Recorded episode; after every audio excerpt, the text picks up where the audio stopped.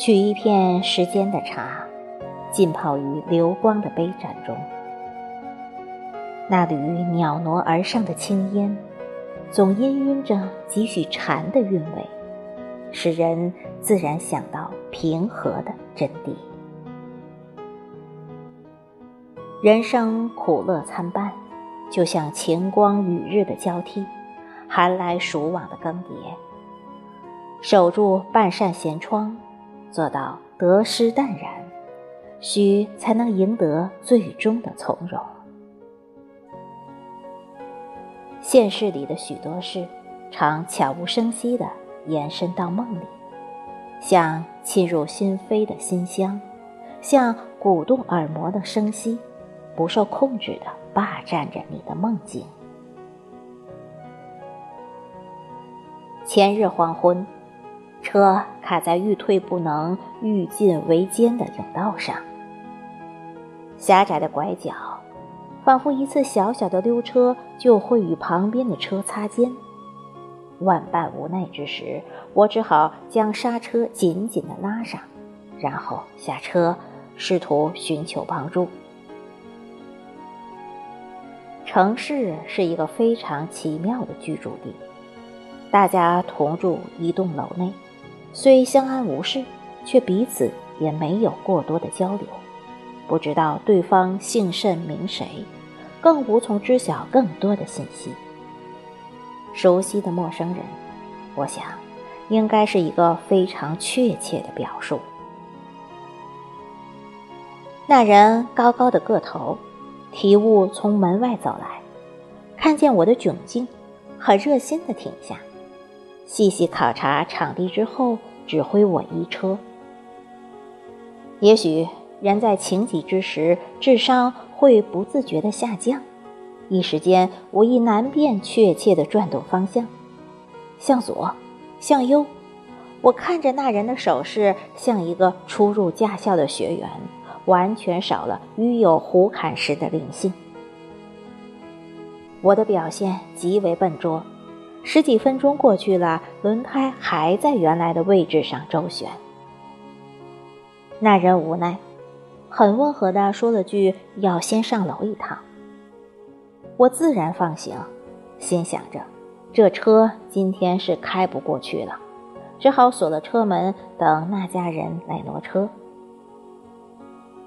计划总是赶不上变化，预计好的事情就这样被耽搁了。黄昏似乎总是最经不起消磨的，夕阳的余晖慢慢地躲到了楼后。很多窗户里飘来了饭菜香。不想，那人又从家里走了出来，仿佛很负责任的在与我共同完成一件棘手的作品。他让我上车，并再三嘱咐千万不能向前溜，然后按他的手势小心翼翼地转动轮胎的方向。我想，如果世间真有忘我的话，那么。移车的那段时间，我绝对是全神的贯注。车总算顺利的离开了甬道，我和他都松了一口气。只可惜我没有看清那人的脸。当我将车在车位上停好之后，准备过来道谢的时候，那人已经不见了踪影。那片被我碾碎了的痕迹。在小区的拐角处还清晰可见，那人指挥我倒车的影子还深深地印在我的脑海，而我却不知道那人到底是谁。今日外出，在小区见到一个似曾相识的人，我却不敢贸然相认。当时学车的时候，我也不曾偷懒，扎扎实实的考过每一道关卡。可实践起来，我却还是频频受挫，以至于许多人口无遮拦的当面质疑。